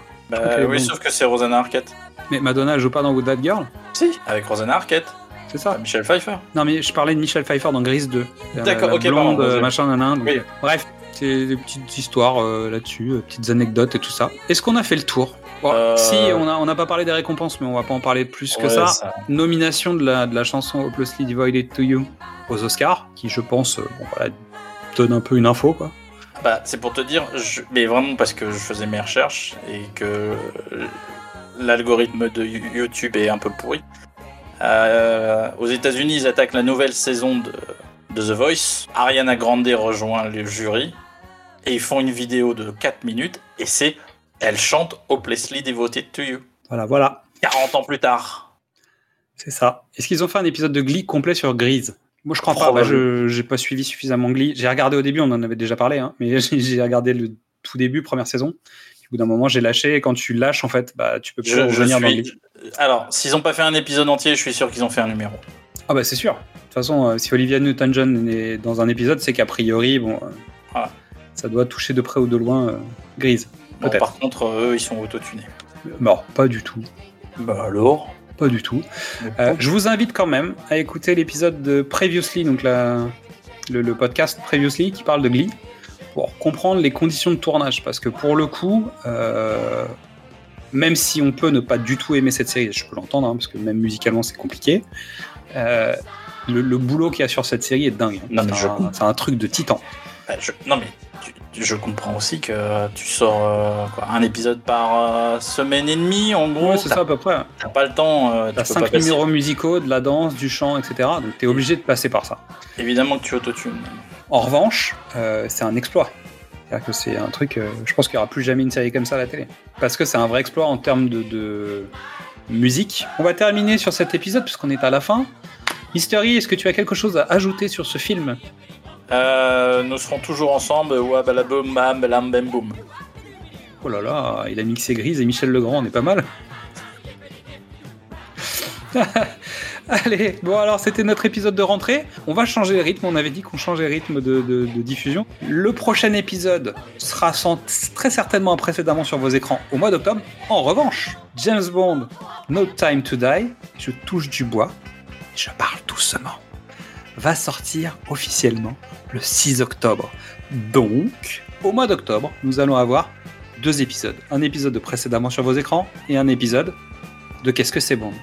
Peut-être un spécial, peut-être un exceptionnel, on sait pas. On verra ce qu'on va faire. Mais on va parler de James Bond au mois d'octobre.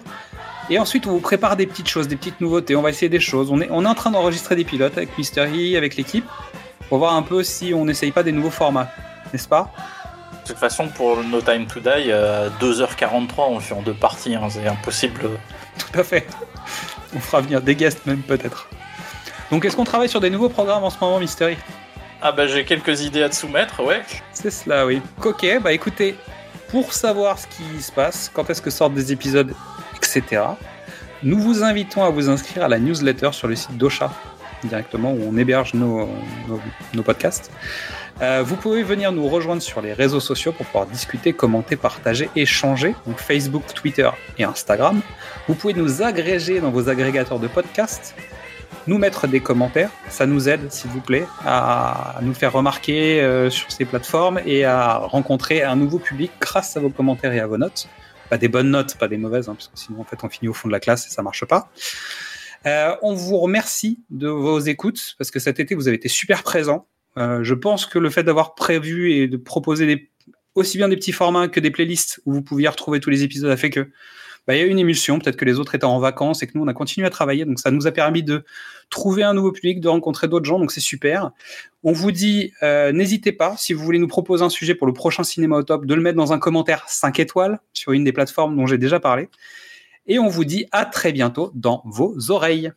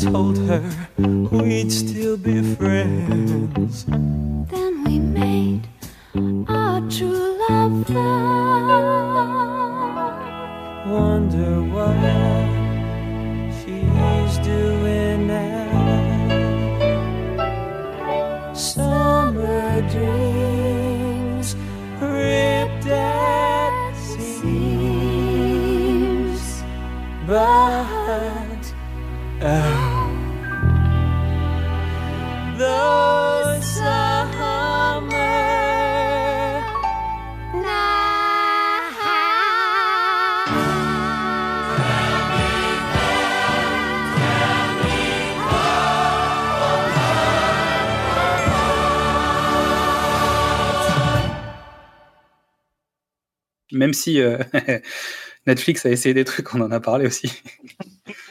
avec, euh, avec le hip-hop, là.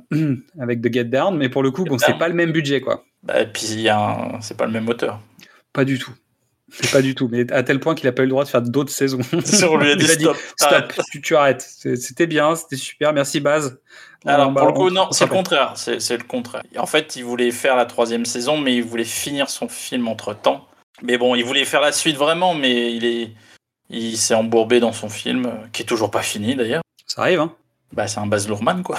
Ne rigolons pas trop parce que quand même, c'est c'est un auteur qui est pour nous. Hein. Parce ah, mais que, moi, je, je- je- alors, j'ai pas vu Australia, donc je mets ce petit bémol, mais j'aime tous les films, j'aime tous les films de Baz Luhrmann. Donc, on sait que dans la programmation du cinéma au top, on pourrait avoir Roméo plus Juliette ou Moulin Rouge. Ballroom Dancing aussi. Problème de Moulin Rouge, c'est que ça n'est que des reprises. Oui.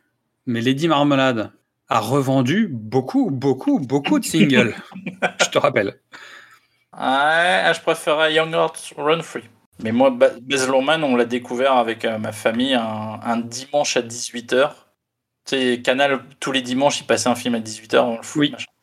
Et on, religieusement, on regardait tous les films. Et ils ont passé Ballroom Dancing, je crois. Mais franchement, un tout petit film, hein. Mais on est ressorti en disant, mais c'était génial.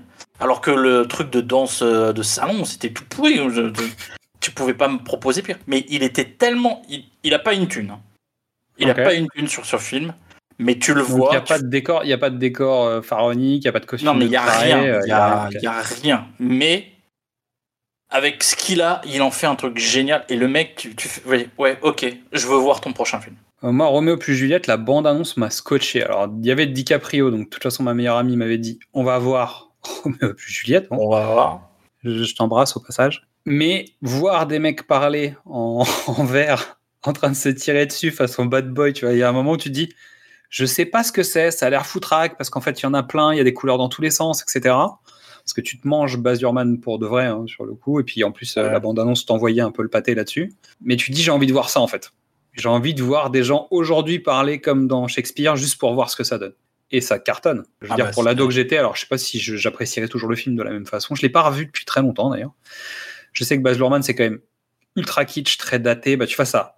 C'est sorti, c'était vieux déjà. Il y a un côté euh, kitsch Ouais, c'est immédiat. et hy- hyper daté, hyper marqué dans son époque. Mais en même temps, alors j'ai pas du tout adhéré à Moulin Rouge parce que déjà, un, je trouve euh, le perso bah, les personnages, l'un stupide, l'autre insupportable, donc je comprends pas l'histoire d'amour, mais bon, ça. Et en plus, les chansons m'ont pas touché, c'est-à-dire que les reprises de Roxane, etc., moi, ça me fatigue. euh, Je préfère tellement le morceau d'origine que ça m'a irrité les oreilles. Mais je comprends que tu puisses apprécier, hein, y a pas de problème. Mais vraiment, j'ai pas adhéré. Alors après, l'univers graphique, etc., est intéressant mais les personnages, je m'y attache à aucun moment. Et pourtant, Evan McGregor, c'est un personnage que c'est un comédien que j'aime bien. Je rentre pas dedans. Et en plus, les musiques ne m'aident pas à rentrer dedans, except Lady Marmelade qui était sympa. C'est lié, c'est lié à la projection en fait. Je suis, je suis parti à Londres voir un concert. Je pense que j'arrive le vendredi soir, le concert a lieu le samedi soir, et donc je suis à Leicester Square et je sais pas quoi faire. Et j'arrive et boum, il y a Moulin Rouge euh, sur le grand cinéma de Leicester Square. Je fais, c'est Baz Luhrmann, allons-y. Euh, J'y suis en juin. Euh, Moulin Rouge, il sort en octobre en France. hein. Pas de Il hype euh, Il y particulière. a rien, il y a rien de spécial et je vois Moulin Rouge, Baz Luhrmann, je fais bon bah écoute, faisons ça. quoi. Et je rentre dans une salle pleine à craquer. En fait, tout le monde connaît les paroles. Ah oui, c'est l'avantage, c'est que les gens chantent. Toute la mécanique de machin quand il commence, la, la salle elle est hystéro. Hmm. La salle elle est hystéro. Moi j'ai un, un demi-temps de retard parce qu'évidemment euh, je comprends pas ce qui va arriver, mais la salle elle est hystérique. Mais donc je reviens en France et j'ai dit, je dis à mes potes machin, je fais, on va voir Moulin Rouge, ça va vous ça va défoncer. On va à Bercy. Bah, parce que t'as pas l'ambiance de la salle en fait. Il se passe. Non, mais en fait, les Français, ils sont ont pas la, la, la culture euh, et le. Et en fait, la mayonnaise prend pas pour la France. Je pense qu'on n'a pas la culture de, des chansons au même niveau. Ouais, ouais. C'est-à-dire que évidemment, en fait, on connaît pas le répertoire par cœur, donc on comprend pas forcément toutes les paroles et machin. Et donc sans doute que quand tu mets Roxane, potentiellement une partie de la population ne comprend pas les paroles d'origine de la chanson. Donc quand tu la mets à ce moment-là dans l'histoire et que ça fait résonance avec ce qui se passe dans le film, ça fonctionne pas. Baz Luhrmann, je, je, je suis pas, je suis pas réfractaire à tout. Après, euh, j'ai envie de dire, c'est un film sur deux. Quoi. Bah, j'ai pas vu le, j'ai pas vu Get Down, j'ai pas vu Australia. À Get Down, moi je, le- je l'ai déjà dit, hein, mais je le, je, le, je le recommande. Je le recommande, c'est euh, Qu'est-ce qu'il a fait c'est kitsch quoi. Mais bon, Euh, On va, on va peut-être faire une conclusion, conclusion officielle? on va faire une conclusion.